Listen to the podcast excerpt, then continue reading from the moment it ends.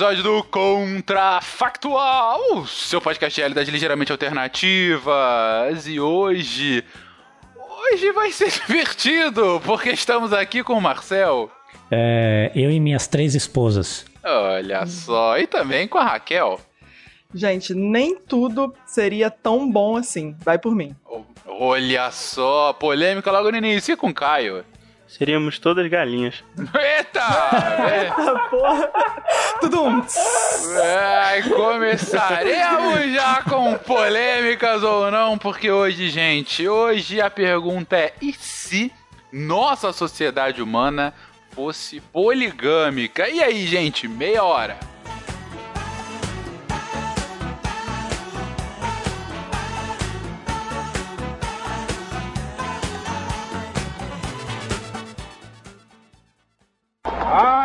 Dream that one day every valley shall be exalted. Then they will have my dead body, not my obedience. That's one small step for man, one giant leap for mankind. Okay, we've had a problem. A nação quer mudar. A nação deve mudar. A nação vai mudar. A maior potência do planeta é alvejada pelo terror.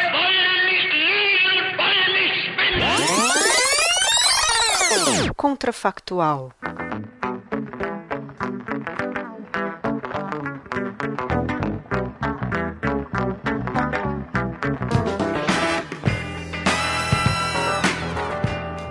Então, gente, eu queria dizer rapidinho, só para justificar a minha fala de início, que provavelmente a gente teria vários problemas e várias crises do mesmo jeito que a gente tem na monogamia, haja visto que hoje os relacionamentos poli poligâmicos não são assim, uhul, a mil maravilhas e tem várias complicações, tá?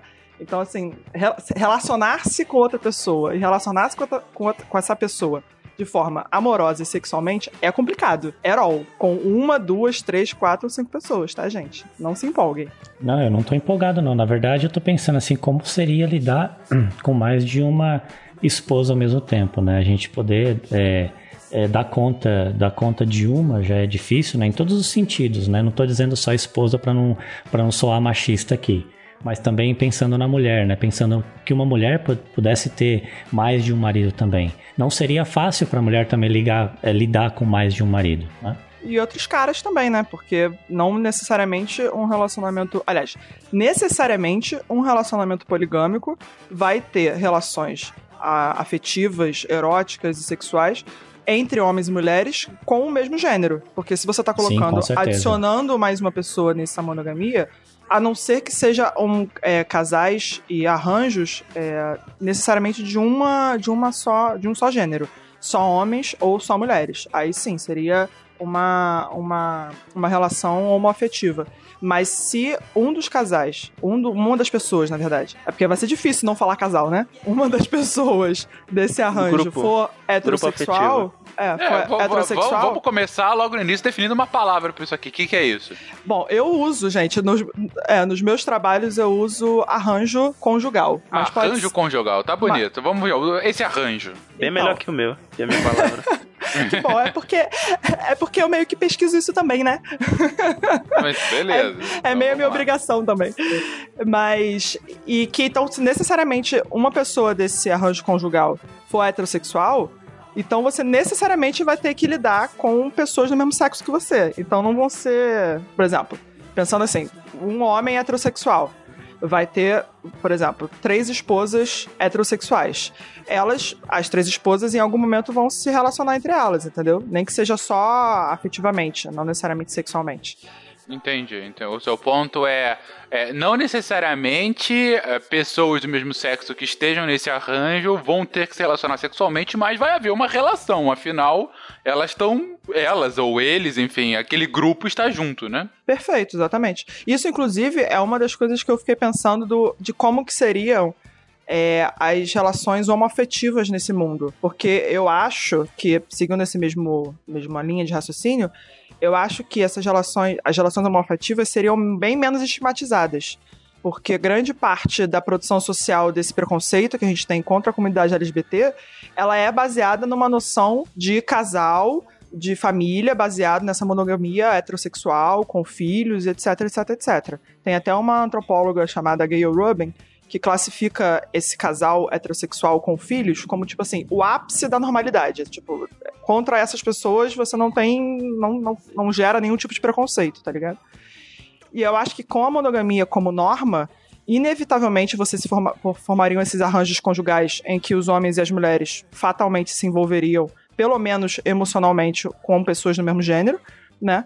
E que eh, e fatalmente essas relações não resultariam sempre em prole, né? Porque, porra, imagina administrar tanto filho em potencial, né? Quantas é, que eu acho que su suspendendo então esse fator é, de métrica, né, que é tipo a monogamia, abriria-se um espaço maior para que outras formas de amor entre homens e mulheres também fossem aceitas, já que na poligamia eles inevitavelmente iriam conviver amorosamente, entendeu? Não sei se isso influenciaria, na verdade, nas condições, na condição das pessoas trans. E também tem questões de conformação de gênero, né? Não necessariamente isso mudaria o que. como que a gente lida com as assimetrias entre homens e mulheres hoje. Mas com certeza, eu acho que essa questão dos relacionamentos e da relação homoafetiva vai ter que mudar, porque é impossível. Se você, se uma pessoa desse, desse arranjo for heterossexual e se vai incluir mais uma pessoa, pronto, é um homem e uma mulher. E aí bota um homem, esse homem vai ter que lidar com esse homem. É um homem e uma mulher, bota uma mulher, essa mulher vai ter que lidar com essa mulher, entendeu? E isso exponencialmente, né? Colocando todos os arranjos possíveis. Eu, eu faço uma pergunta para ti então, Raquel. É, pelo que eu sei, poligamia existe no mundo atual, e, é mais relacionado a, a, estruturas religiosas, por exemplo, algum, alguns países de maioria muçulmana ou até os mormons fundamentalistas em algumas porções dos Estados Unidos, eles eles, eles divulgam a, a poligamia. A gente poderia tentar imaginar um cenário onde algumas dessas duas religiões, onde essas vertentes fossem as mais populares, dominassem o, o globo.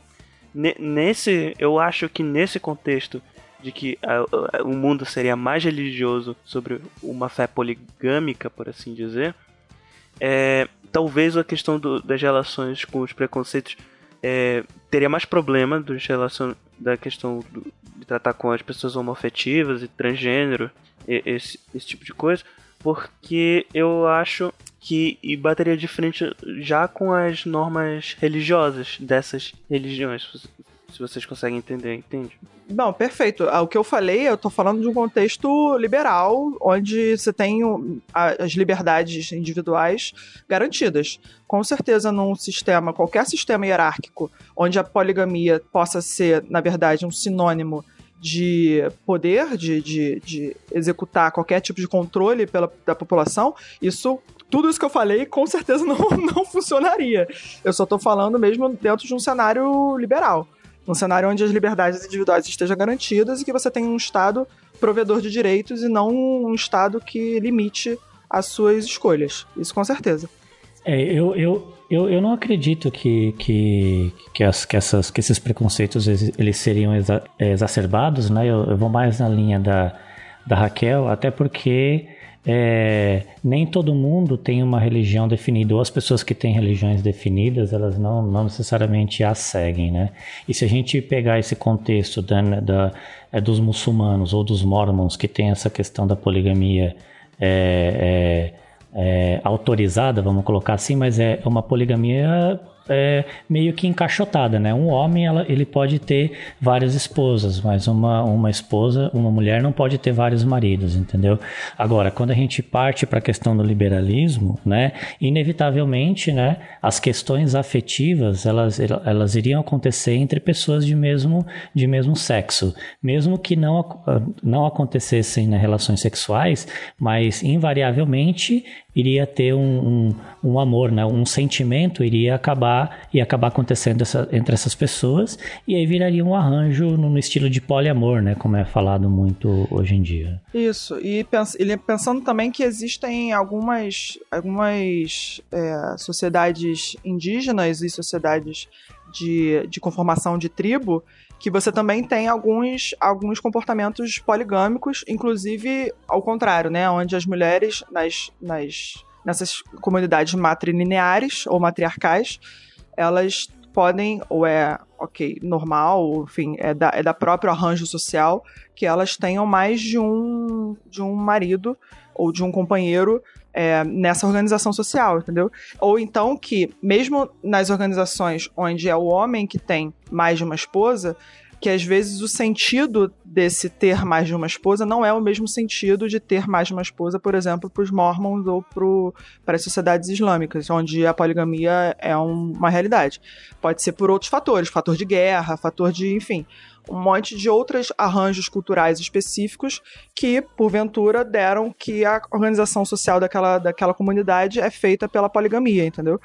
Então, assim, também tem como que a gente olha a questão da poligamia a partir de como que a gente conforma a nossa sexualidade e nosso gênero, entendeu? Porque às vezes a poligamia pode ter um outro sentido.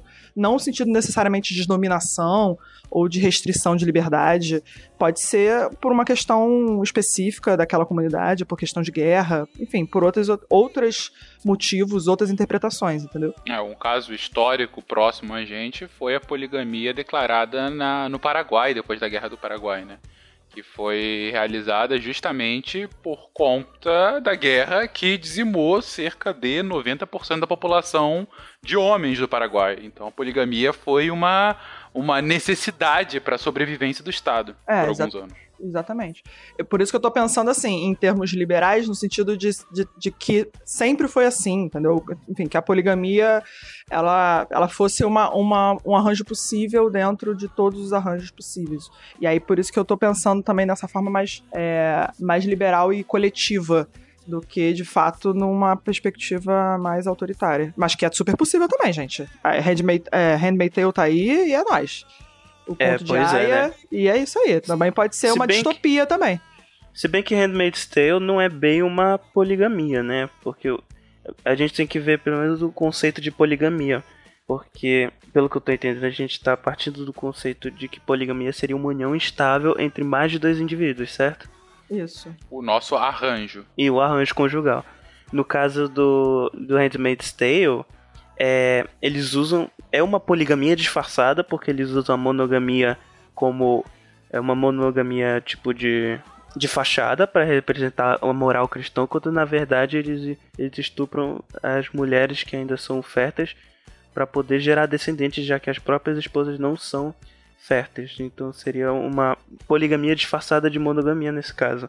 É, E- seria num contexto distópico que eu tô falando. Não é sempre que esse contexto liberal que eu tô colocando aqui vai se realizar. Ele pode se realizar nesse momento também, de, de dominação, de reforço de dominação, por exemplo. In- Inclusive jogo isso aqui pra, pra nossa banca aqui, que existe os conceitos de poligamia na biologia são um pouco diferentes, porque é mais relacionado à estratégia, estratégia de sobrevivência e a, e a relações que, por exemplo, é, tem aquela questão lá da dança do acasalamento, que é o macho faz dança do acasalamento para vários machos fazem para uma fêmea, aí ela escolhe com quem ela vai se reproduzir. Também tem algumas seleções pós pós coito, onde vários machos fecundam uma fêmea e ela tem a habilidade de selecionar qual espermatozoide vai depois.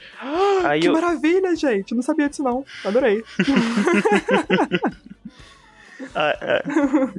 Aí fica o questionamento: será que se fosse liberal desde o nosso da na nossa gênese como sociedade, o, o nosso conceito de arranjo conjugal ele seria diferente?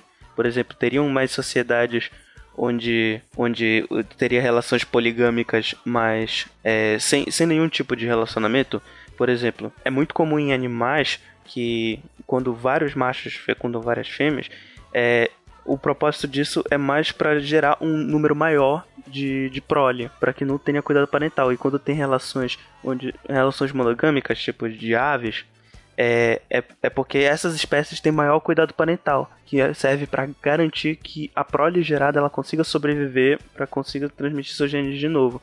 Será que isso, passando para o nosso conceito de sociedade, isso afetaria? É porque teriam sociedades que seriam ah, teriam a poligamia, mas com, com esse conceito de cuidado parental e outras que não teriam, seria só meramente para propagação e reprodução da espécie? Eu acho muito difícil que seja só para propagação de espécie, porque a gente precisa cuidar dos, dos filhos, dos descendentes.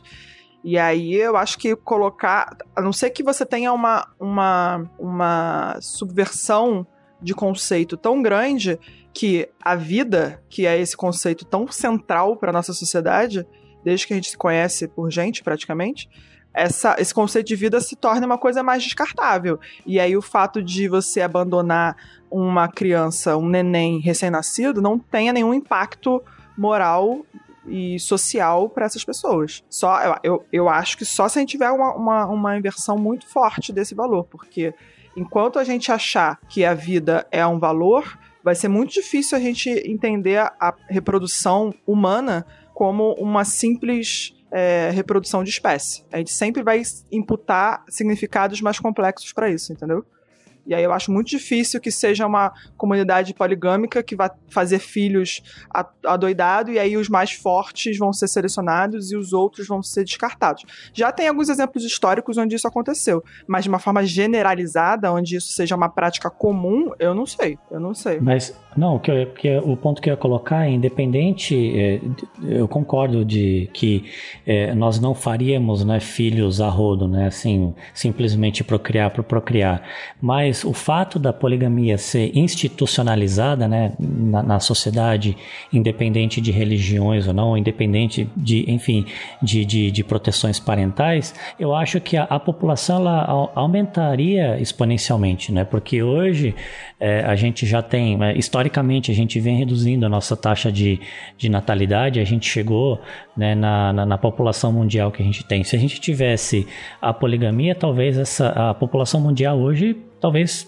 fosse muito maior, talvez o dobro do que a gente tem hoje. Isso geraria, geraria um problemas socioeconômicos muito grandes, né, na nossa sociedade, né, por questão assim de falta de comida, falta de emprego para todo mundo, enfim, uma série de outras coisas poderiam ser causadas por uma por uma poligamia institucionalizada. Você acha? Eu acho que já tem casal monogâmico que tá optando não ter filho. Por que, que um casal poligâmico necessariamente optaria por ter filhos? Eu não sei se a poligamia, poligamia tem necessariamente a ver com um desejo ou um fato de que esses arranjos poligâmicos vão procriar necessariamente. Eu acho que os mesmos, os mesmos coisas, os mesmos cálculos que nós, monogâmicos em casaizinhos, nós não, mas que as pessoas é, monogâmicas em casalzinho praticam, esses mesmos cálculos podem ser feitos por, por esses arranjos conjugais. Eu acho, inclusive, que quanto mais gente pensando, talvez mais gente influencie nessas decisões. Não sei. Eu vou, eu, eu vou pegar dessa lógica, então, que eu gostei da deixa, Raquel. Usando a mesma analogia, Seria possível a gente ter, num cenário de aumento de custo médio de vida individual, uh, um, maior número de arranjos conjugais ou um arranjos conjugais ainda maiores, não só de três, mas de quatro e cinco, uh, pensando sim na questão afetiva, mas também pensando na lógica de ressarcimento, de repartição de custos e coisas do gênero? Total, gente. Eu moro no Rio de Janeiro, pelo amor de Deus. Eu só moro sozinha porque eu tenho alguém para dividir apartamento. É muito caro. O custo é muito caro. E quanto mais gente você coloca nesse, nesse arranjo coletivo, ainda mais se for por esse guarda-chuva da emoção, da, desse guarda-chuva da atração, da ideia de você construir. Porque a gente tá falando de arranjos conjugais, não estamos falando de qualquer arranjo, de qualquer grupo de amigos que resolvem, sei lá, sentar e dividir um apartamento. A gente tá falando em arranjos emocionais que envolvam é, atração sexual, que envolvam a vontade de estar junto, enfim, que envolvam tudo, tudo isso que é característico de um arranjo conjugal. Que envolvem rotina, enfim, que envolve todas essas coisas que todo mundo que tem um relacionamento ou já teve um relacionamento sabe muito bem como é.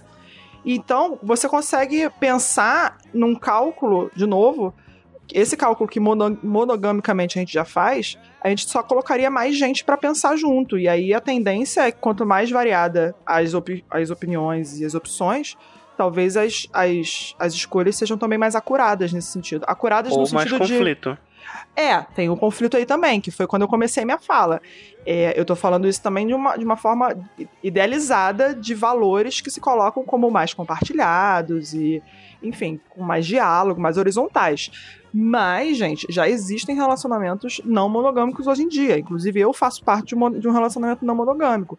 E existe, sim, as suas, as seus conflitos específicos e as suas crises. Então, não é porque necessariamente nós abolimos algumas questões da monogamia, que são intrínsecas da monogamia, questão da fidelidade, da confiança, da ideia desse parceiro ideal, enfim, tudo isso que foi construído junto com o amor romântico, dessa ideia monogâmica ideal e aí vem um monte de problema junto, você também tem um monte de problema que vem junto com as relações poligâmicas ou os relacionamentos abertos, entendeu? Que são próprios, específicos.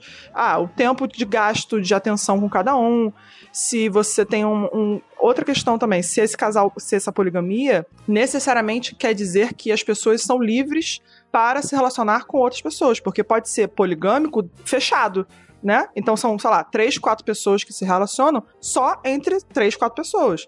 E aí, fidelidade, todos esses conceitos que seriam problemáticos na monogamia se repetem na poligamia. Inclusive, nos relacionamentos poliafetivos hoje, você já tem um conceito que é a polimonogamia que é a ideia de você ter um, um arranjo conjugal específico, sei lá, com quatro pessoas.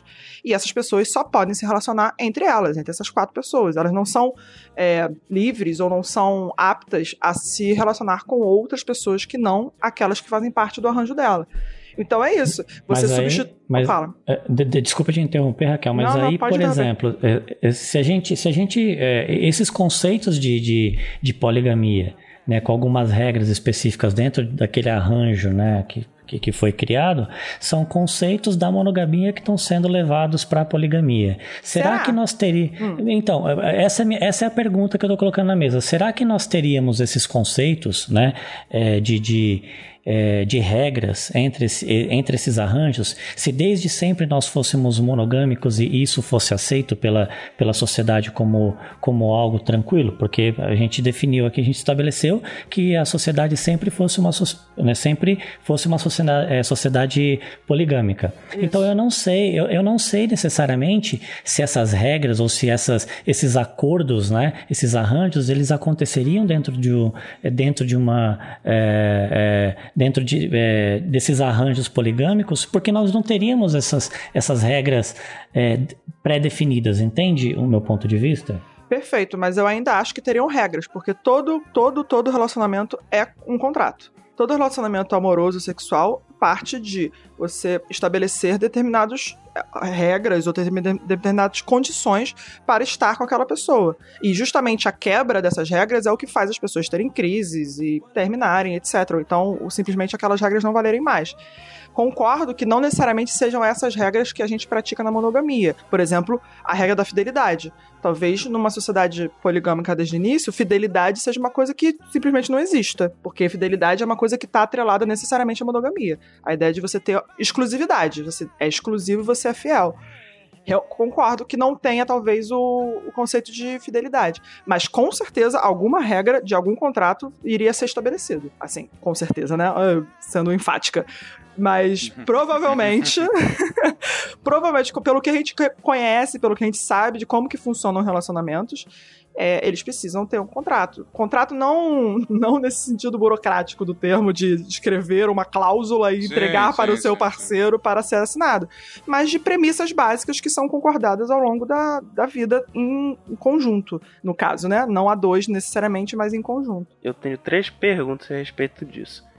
Primeiro, é, numa sociedade em que a poligamia seria a norma, como seria vista uma relação monogâmica? Porque mesmo a gente viu agora, cara. Perfeito, porque perfeito. Mesmo, eu tava pensando mesmo, a mesma coisa.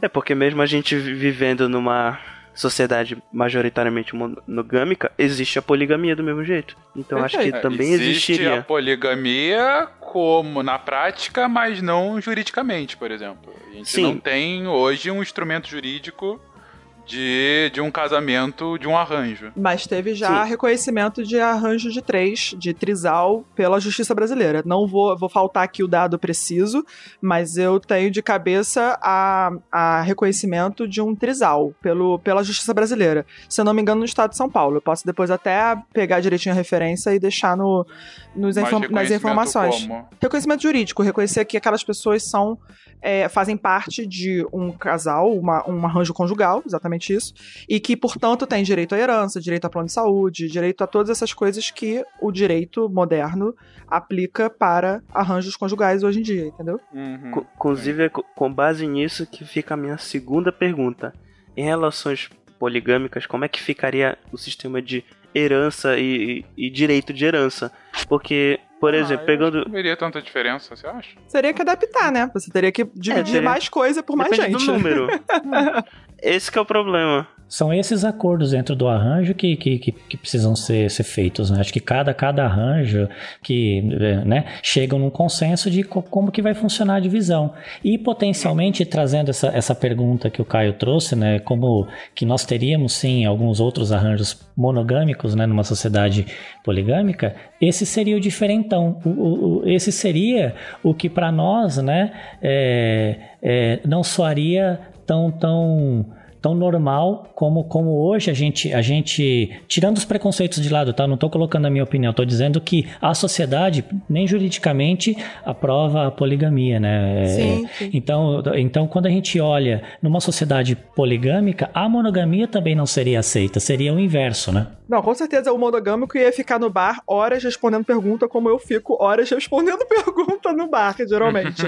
com certeza absoluta, com certeza absoluta. Ou poderia até gerar um tipo de atração, como gera na poligamia, talvez as pessoas não conhecerem exatamente como funcionaria. Sim, mas, como, mas... como também rola um fetiche hoje sobre como que rola essas relações é, poligâmicas. A mesma coisa. É, é isso. Sempre que você estabelece uma norma, aquilo que vai desviar vai ser alvo ou de represária ou de curiosidade. Não tem como, não tem caô. Não tem. Não tem caô. É, você teria uma terceira pergunta, Caio?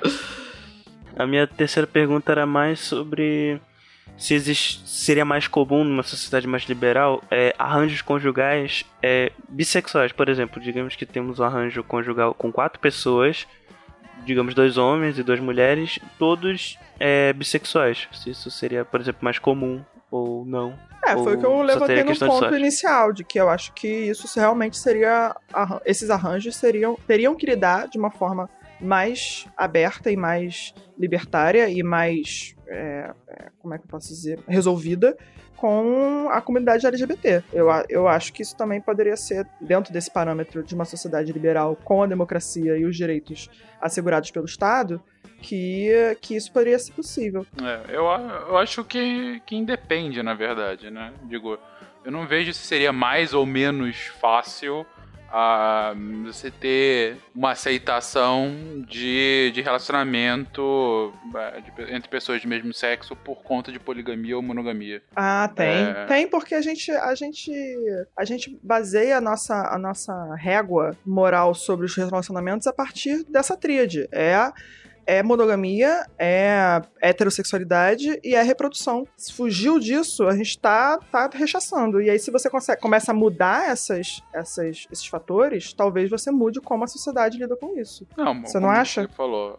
Eu, assim, é tudo aqui achismo de fato. É, né? claro. É, Contrafactual é achismo. Posso só colocar uma questão que, que é uma questão que foge um pouco dessa ideia do íntimo, dessa coisa de como que as relações seriam e tal, que seria uma coisa que eu fiquei pensando. Será que por causa da poligamia, e aí pensando que o direito agiria em cima desses casais para organizar a herança e tal, será que por causa da poligamia a gente teria uma distribuição maior de renda e patrimônio? Porque a partir do momento que as pessoas herdam, mais pessoas herdariam esses patrimônios, inevitavelmente você colocaria os ramos familiares, mais ramos familiares, com acesso a patrimônios do- das pessoas que se, que se relacionaram poli- poligamicamente. O que vocês acham? Era, ju- era justamente essa a minha segunda pergunta. Ah, eu acho que teria que fazer uma pesquisa maior sobre isso, mas acho que o impacto seria pífio. Seria pequena? Ah, seria. Porque você tá falando, bom, primeiro pra você dividir alguma coisa, a pessoa deveria ter essa coisa antes, né? É, então, sim. assim, se você, Sim, você sim. já tem concentração de renda, você, as pessoas com menos coisa não têm herança ou têm uma herança muito pequena. Ah, e segundo, que hoje as maiores, vamos dizer assim, ah, grandes heranças já acabam ficando dentro da mesma lógica da família. Por isso que eu digo, eu acho que essa questão de herança é a menor das mudanças desse programa aqui de hoje. Porque é redistribuição pontual aqui e ali. Porque você já tem uma redistribuição também com filhos. Uhum. Ah, É porque é lógica diferente, né? brasileira. Porque, na- num- por exemplo, pensando assim, um casal heterosse- heterossexual top, daquele topzera mesmo, aquele padrãozão, padrãozão, o topster, o heterotopster com a heterotopster. É, eles têm, por exemplo, hoje, o- na- ao longo da sua vida, são funcionários públicos, conseguiram ao longo da sua vida acumular dois apartamentos. certo? Eles compraram dois apartamentos com FGTS, bonitinho, tá. Se aposentaram, morreram e eles têm um filho. Aí você vê, um filho vai ter acesso a dois apartamentos. E aí esse filho pode, por exemplo, nunca nem casar. E aí ele vai morrer com aquele patrimônio. Mas imagina se esse casal heterotopster se relaciona com outro casal heterotopster, são quatro pessoas, certo? E aí, esse casal heterotopster primeiro morre. Aí, esses dois apartamentos vão ser desmembrados primeiro entre esses dois, esse outro casal heterotopster, que tem também os seus familiares. Pensando assim, sem prole direta, entendeu? Pensando assim, o, o, um sobrinho, um tio, um irmão que vai ter direito também a essa herança. Aí eu fico pensando que se num entendeu? É, numa, numa, numa imagem de capilar, sabe? Como se estivesse capilarizando as coisas, ou não. Pode ser viagem minha também. Não, assim, acho que nesse tipo de coisa teria, sei lá, esse bem vai ter que se tornar mais solvente, você vende o apartamento para ficar com dinheiro, sabe? Esse tipo de coisa. Mas é, é, eu acho que é um negócio tão tão pequeno entre todas as mudanças que está sendo colocado aqui, acho que vai ser um impacto pífio. Entendi. É, é, tanto em redistribuição quanto da própria herança. Não é a minha visão aqui, gente. Realmente não, não acho que. Que vai ter um impacto muito grande, né? É, não vejo, não vejo. A não ser que vocês não. tenham, apresentem alguma outra ideia aí que me contraponha. Tu não achas que vai ser uma guerra das rosas para cada disputa de grande herança, né? Ah, cara, já tem, você já tem disputa de herança hoje em dia. Eu não vejo como isso. Talvez vai ficar um pouquinho mais complexo. Sim, um pouco mais complexo. Mas assim, mais uma vez, é pífio, entendeu? A, a, acho que a mudança. Você teria do cenário base, que é o nosso cenário de hoje aqui, assim, um cenário de fato monogâmico, é, para mim é a menor das mudanças. Mas sabe qual é uma mudança muito grande? O fim do episódio que está chegando agora. Porque nesse momento já ultrapassamos o nosso limite nesse episódio que foi boa parte dele uma pequena aula Ai, desculpa, sobre gente. arranjos. Não, é sempre interessante, é alguma coisa que foge, às vezes o imaginário, às vezes o conhecimento, mas sempre muito interessante de se entender.